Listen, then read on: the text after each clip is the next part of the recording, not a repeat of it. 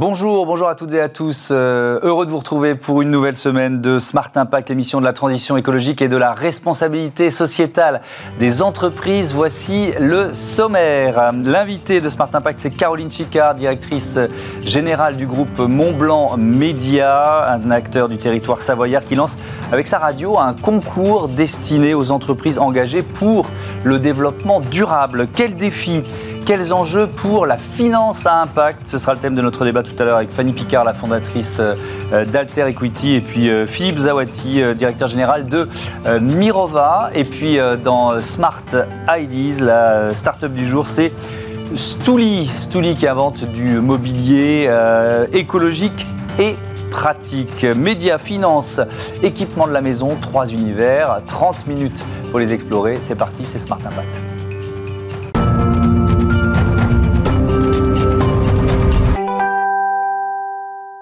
Bonjour Caroline Chicard, bienvenue. Bonjour. Vous êtes donc la directrice générale du groupe euh, Montblanc Média avec notamment euh, la radio Montblanc qui existe depuis quoi une, quarantaine d'années, c'est ça? À peu près, oui, une quarantaine d'années. Et qui émet surtout euh, l'arc alpin? On va dire, une bonne partie de la Haute-Savoie et une partie de la Savoie également. D'accord. Et vous avez aussi d'autres métiers, communication, événementiel. Événementiel, ça doit être un peu calme en ce moment. Alors l'événementiel, on en fait à la radio, justement, pour inventer le genre euh, de la radio, justement. Mhm. Euh, événementialiser une grille, bah, c'est important pour les, pour les auditeurs aussi, parce qu'il se passe quelque chose tout d'un coup. Euh, et puis, effectivement, on s'est développé sur, sur les contenus et beaucoup sur le digital aussi depuis quelques années. Mhm. Et vous êtes un média engagé notamment dans la euh, défense de, l'environnement. Alors il y, a, deux grands thèmes. Il y a le, euh, Global Compact de l'ONU, les, les, ODD, les Objectifs de développement durable de l'ONU, et puis il y a un, euh, concours dont on parlera un, peu après. pourquoi cet engagement? Cet engagement, parce qu'effectivement, alors moi je suis arrivée il y a 4 ans, effectivement, euh, en, Haute-Savoie. Mhm. Ce qu'on voit, c'est vraiment de nos propres yeux que les glaciers fondent, que euh, les pierres chutent des montagnes. Donc c'est assez insoutenable finalement quand on y vit et puis quand on est passionné de montagne et qu'on pratique. Donc c'est compliqué à observer chaque jour. Ça, c'est le premier constat, on va dire, euh, écologique. Et puis l'autre, c'est aussi pas que écologique, mais aussi économique et social. Mhm. C'est de voir qu'il y a des préoccupations sur des business models qui vont se réinventer. Euh, que ce soit euh, dans l'industrie ou dans l'univers de la montagne. Et cet engagement, vous l'avez même exprimé dans une raison d'être, c'est ça? C'est ça, on a publié notre raison d'être et euh, effectivement notre raison d'être, c'est d'être un lien vivant et dynamique sur le territoire entre les acteurs et puis les gens. Euh, c'est aujourd'hui le, rôle effectivement qu'on porte et qui donne du sens à, nos actions. Mais alors ça veut dire quoi? Acteur des territoires, ça veut dire quoi pour une radio, pour un groupe de, médias et de communication? Bah, Pour un groupe, ça veut dire qu'on est, euh, on passe d'un statut, on va dire, de souvent les médias de territoire sont partenaires d'événements mhm. et là on passe un cap en étant créateur, en fait. Moi, c'est ça qui m'intéresse dans, la démarche, c'est de faire avancer les choses, c'est d'inspirer et d'élever collectivement les choses sur le territoire. C'est ça, acteur, pour moi. Euh, alors, on va parler de, cet engagement et donc de ce Global euh, Compact de l'ONU. De quoi s'agit-il? Et puis, qu'est-ce que ça représente pour une entreprise comme la vôtre? Alors, le, Global Compact, c'est une sorte de cadre d'engagement volontaire qui reprend une dizaine de principes qui sont en lien avec les fameux 17 objectifs de développement durable dont on parlait mhm. et qui permettent, on va dire, de, nous inscrire dans une feuille de, feuille de route à suivre euh, dans le cadre de l'entreprise pour être dans la bonne démarche durable d'un avenir plus juste et plus durable pour demain. Mmh. Et vous vous y êtes engagé depuis combien de temps? Donc on est depuis l'année dernière. Donc on a fait tout un chemin effectivement à RSE depuis déjà deux ans.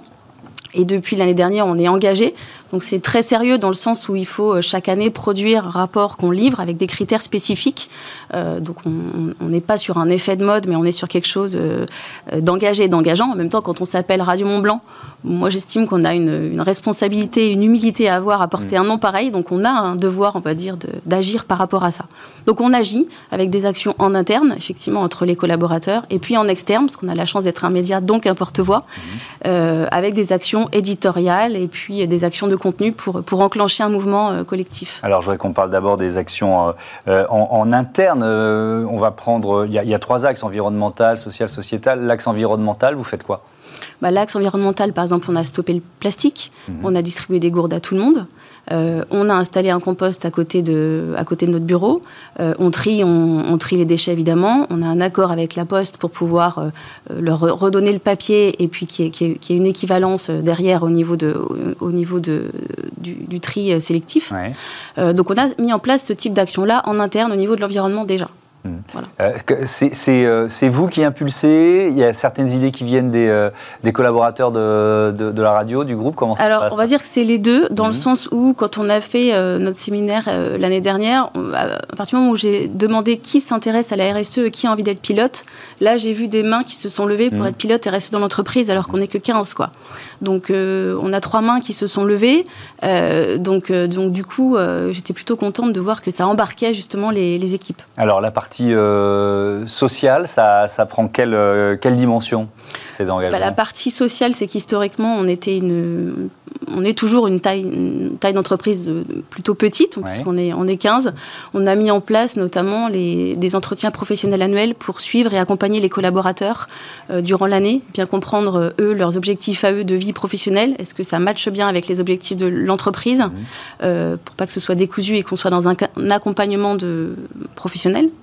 Euh, et puis on a aussi un programme de formation assez intéressant pour toujours être dans l'amélioration continue de nos, de nos collaborateurs. Et puis a la dimension euh, sociétale avec euh, euh, notamment la fresque du climat. De quoi s'agit-il? Alors la fresque du climat, bah, je vous invite tous à, la faire. En ce moment, c'est plutôt en version digitale, mais ce sera prochainement, j'imagine, possible en, physique. C'est un atelier en fait qui est fait par un animateur de la fresque du climat, qui, par un système de cartes virtuelles, vous demande en petits groupes de travail dans l'entreprise de poser des cartes pour comprendre, on va dire, les causes et conséquences du réchauffement climatique. Euh, donc on voit effectivement que l'homme a quand même un rôle là-dedans, mmh. effectivement, mais qu'on a aussi un rôle euh, constructif à apporter pour améliorer les choses.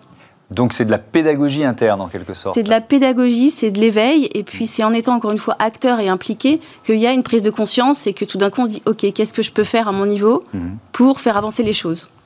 Et donc, euh, j'en viens à ce concours qui a été organisé, qui est organisé par le groupe Montblanc Média, euh, destiné aux entreprises engagées euh, pour le développement durable, l'éco-tremplin radio Montblanc. C'est la première édition cette année, c'est ça? C'est la première édition cette année. J'espère la première d'une grande saga, effectivement.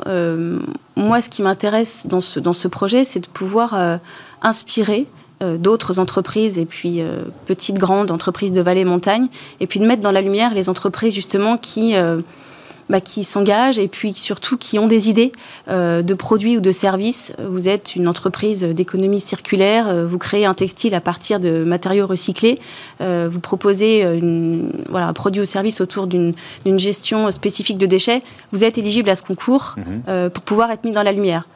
Alors qui justement c'est déjà inscrit. Euh, Combien d'entreprises vous espérez euh, euh, participer Et puis surtout, voilà, il va y avoir quels critères? Il y a des catégories, je crois Alors, il y a des catégories, effectivement, catégories en lien avec, avec les objectifs de développement durable pour être cohérent et on va dire d'avoir des critères factuels. Mhm. effectivement, donc ça va se passer en deux étapes. D'abord, une, première phase, effectivement, sur le digital, sur notre site pour s'inscrire. Donc, c'est ouvert aux, aux, structures qui sont implantées sur les deux savoirs.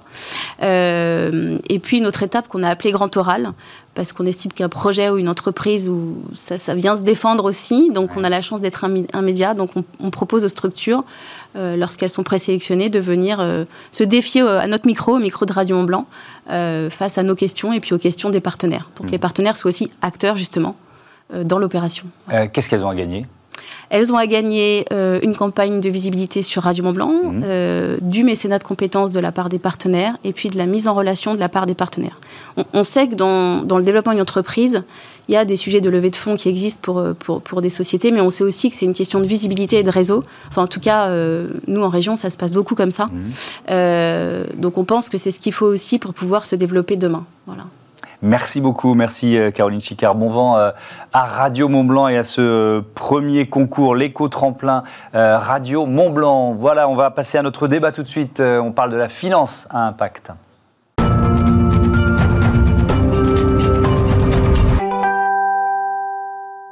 Quels défis, quels enjeux pour euh, la finance à impact On en débat euh, tout de suite avec Fanny Picard, la fondatrice d'Alter Equity. Bonjour. Bonjour. Bienvenue. Et puis avec nous en visioconférence, Philippe Zawati, directeur général de Mirova. Bonjour, vous m'entendez bien? Bonjour. Très bien. La liaison est bonne. On peut démarrer. On va peut-être commencer, euh, Fanny Picard, par une définition tout simplement. C'est quoi la finance à impact Très bonne question. Euh, c'est une, euh, une, réflexion sur laquelle euh, beaucoup se penchent aujourd'hui, avec trois dimensions qui émergent autour de l'idée d'intentionnalité, mhm. d'additionnalité et de mesurabilité. Mhm. L'intentionnalité, c'est l'idée que l'investisseur à impact a pour ambition, intention de réaliser un impact, ça n'est pas un hasard. L'additionnalité, euh, il faudrait presque la longueur de l'émission pour la décrire. Enfin, il y a différentes modalités, mhm. mais dans les grandes lignes, c'est l'idée que euh, dans un contexte normal de marché, le projet euh, ne serait pas financé. et la mesurabilité, c'est le fait de pouvoir mesurer l'impact.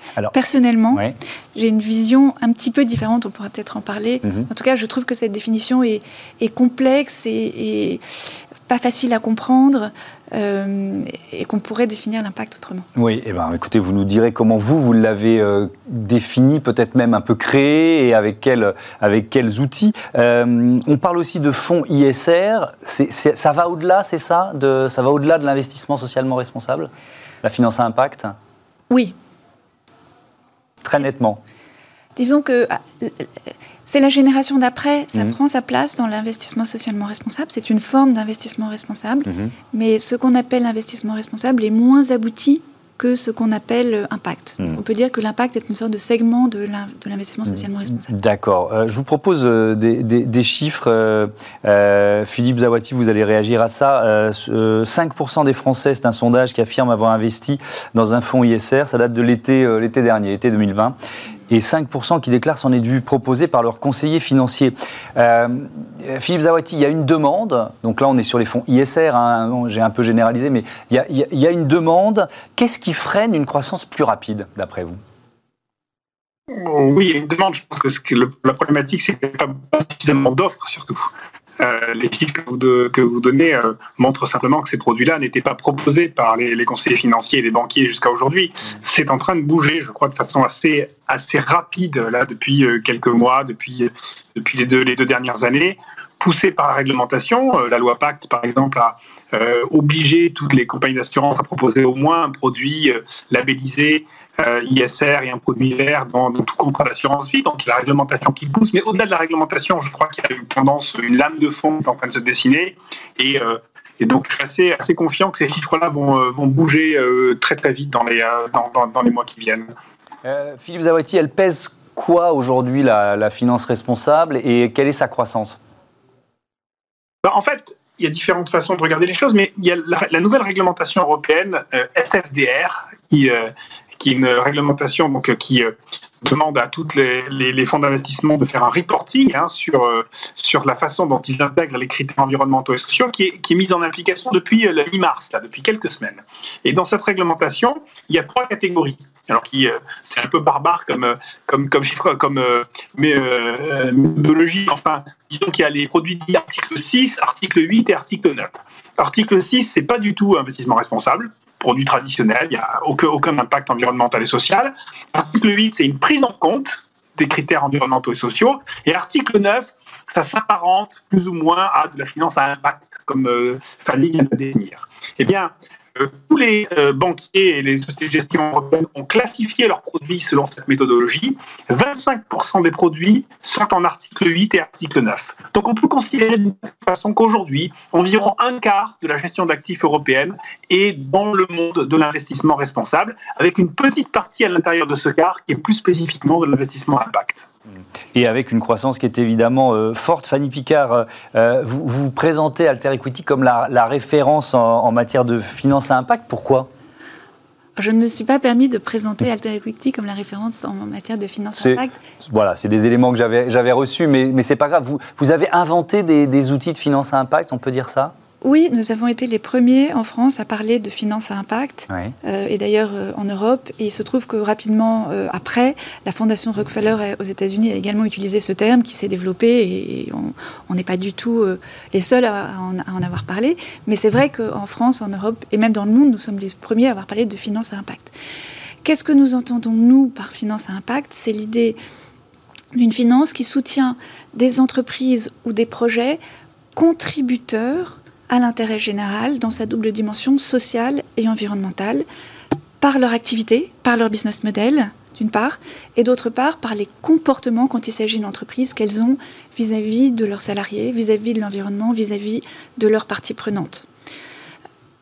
Et j'ajoute par rapport à, ce qui vient d'être euh, euh, évoqué euh, par Philippe, que la dynamique en direction de la finance ISR et impact mhm. est très favorable parce qu'elle est portée par la jeune génération.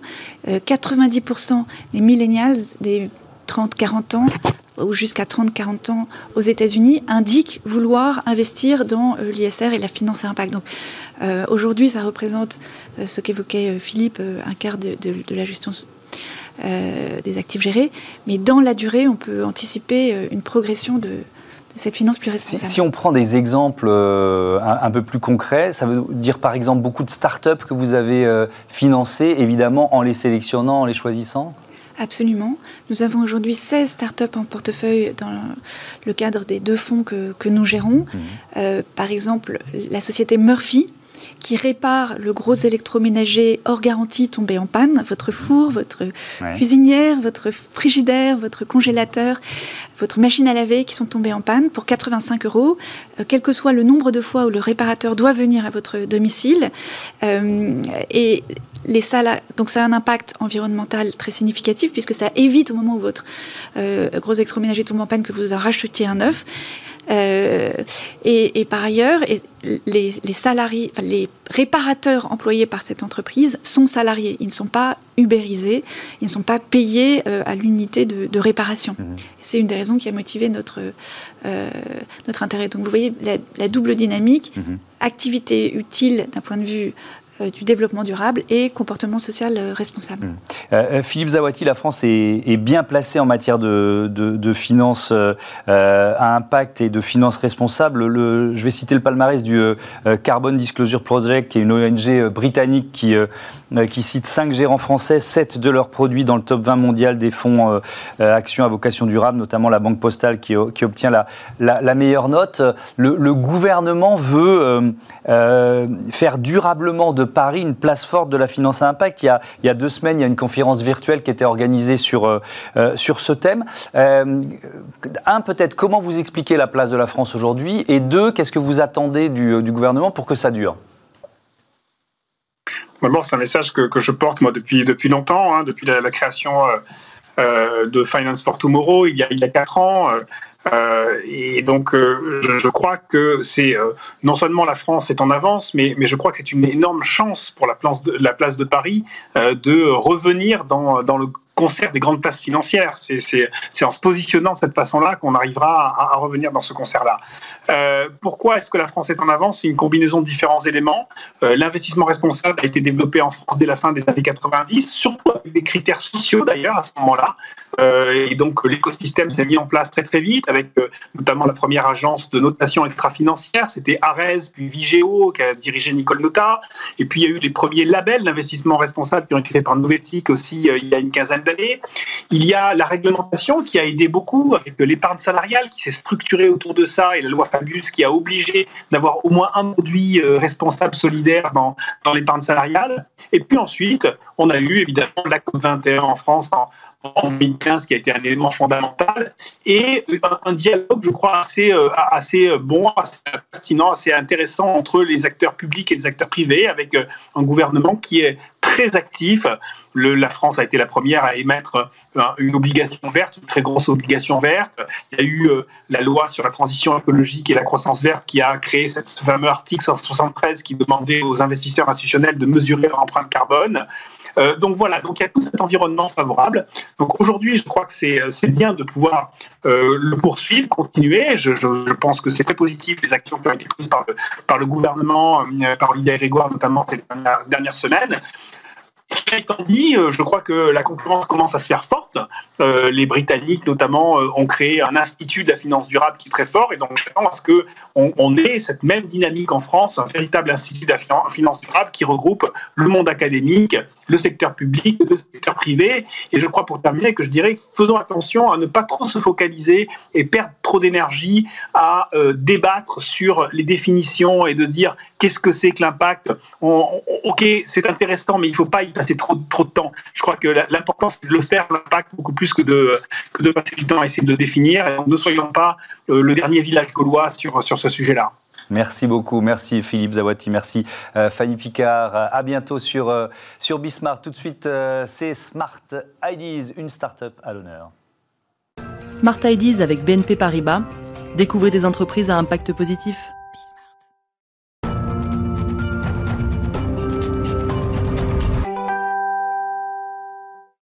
Smart Ideas est la bonne idée du jour. Euh, elle est signée euh, Lightzelo. Bonjour. Bonjour. Bienvenue. Vous êtes euh, le président de Stouli. Quand l'avez-vous créé Et puis surtout, avec quelle idée? Alors, Stouli existe depuis 2017. moi, je, vis sur Paris depuis 20 ans mhm. et j'ai toujours eu un problème d'espace. donc, on s'est dit comment faire pour, pour être bien chez soi? Donc, au départ, on est parti sur du mobilier classique pour petits espaces. Et de fil en aiguille, on a développé ce produit qui est euh, fabriqué euh, en carton, super innovant et euh, facile à ranger. Donc vous êtes designer au départ? Non, moi Je, suis, je suis ingénieur de profil. après, on a une équipe qui, qui travaille dans le digital, qui, qui, qui est aussi dans le design. Donc euh, on est une petite équipe qui a, qui a monté euh, ce projet. Alors il faut faire une démonstration parce que c'est assez bluffant. Le, effectivement, quand c'est rangé, euh, ça se présente comme un bouquin. Voilà, c'est ça. Ça peut être rangé dans une étagère. Quoi. Exactement, dans une bibliothèque. Et lorsque vous avez des invités, hop, vous l'ouvrez. C'est monté sur les côtés et vous avez juste à poser la petite galette pour vous asseoir. D'accord, ok. Ça a pris euh, même pas trois secondes, quoi. Ouais, voilà. ultra simple à, manier et, tout le monde peut s'asseoir dessus, quoi. Oui, ça euh, supporte jusqu'à 300 kilos. Ah, effectivement, moi, j'ai pas d'invités qui font 300 kilos, donc ça devrait, euh, ça, devrait le faire. donc, il y a une idée de meuble pratique, presque un peu ludique.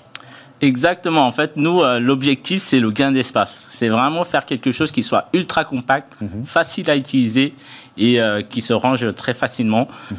Euh, et, c'est vrai que nous, on a développé une, gamme assez large. On fait aussi le lit. Euh, si vous avez des invités, vous le sortez, ça se déplie en 10 secondes.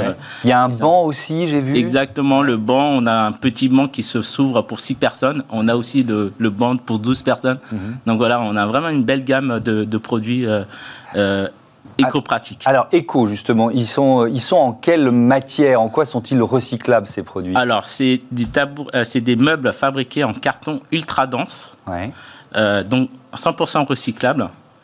Et, euh, et, nous, notre, notre volonté, c'est de, c'est de participer à l'écologie du pays, c'est-à-dire qu'une partie de notre bénéfice part sur la replantation d'arbres en partenariat avec l'association Reforestation. Oui, qu'on connaît bien. Donc, donc c'est des arbres plantés en France. En France, oui. Nous, on a choisi une forêt rémoise pour planter nos arbres sous lit. Et, donc, c'est une façon de soutenir la filière bois en France, votre, Exactement. voilà, exactement. Et nous, dans, dans, les années à venir, c'est-à-dire que pour, pour pousser plus sur l'écologie, mhm. on veut euh, rapatrier la fabrication euh, euh, de, nos produits en France en faisant, en créant nos machines nous-mêmes et en, internalisant la fabrication. Mhm. Donc des, meubles éco-conçus, pratiques, ludiques. Est-ce que le prix suit? Est-ce que vous réussissez à tenir des prix abordables? Oui, on est sur des prix assez accessibles. Par exemple, là, on est sur des tabourets à 45 euros. 45 euros le plus grand tabouret est à, 75 euros. Mhm. Donc on est vraiment sur, du, sur de l'accessibilité. Euh, et, donc une clientèle forcément euh, euh, d'urbain. Est-ce que dans le fonctionnement de l'entreprise, il y a des engagements RSE sur la gestion des déchets Voilà, parce que quand on fabrique des meubles, forcément, il y a aussi, il y a aussi ces leviers-là sur lesquels vous pouvez agir. Oui. Alors nous, on, essaye d'utiliser le moins d'emballage de, possible. C'est-à-dire, nous, prochainement, on va lancer un tote bag qui fournit avec euh, le, le, tabouret au lieu d'avoir un, carton euh, euh, pour, comme emballage. Mhm. après, sur la durabilité des tabourets, en fait, depuis 2017, la création de Stouli, on n'a pas eu de, de personne qui a, qui a, dû le jeter. Parce qu'en fait, c'est tellement solide qu'on le garde pendant des années. Donc voilà, c'est oui, très durable. Quand on fait le bilan carbone d'un objet, évidemment, euh, sa durabilité est, un élément important. Comment vous, euh, euh, vous imaginez la suite, notamment sur, sur dans, le cadre de votre engagement RSE, pour aller peut-être, si c'est possible, encore plus loin? Alors, on, a pensé à, à, d'autres matériaux plus écologiques encore que le carton. Pour l'instant, c'est en étude. Je ne peux pas vous en dire plus ah. ben vous reviendrez. Ah, vous reviendrez quand vous aurez réussi à, inventer euh, ces, nouveaux matériaux encore plus écolos et toujours aussi euh, pratiques. Merci, merci, euh, Lightello et, et, bon vent à Stouli. Voilà, c'est la fin de cette émission. Je vous donne rendez-vous demain 9h midi 20h30 sur Bismarck, la chaîne des audacieux et des audacieuses. Salut.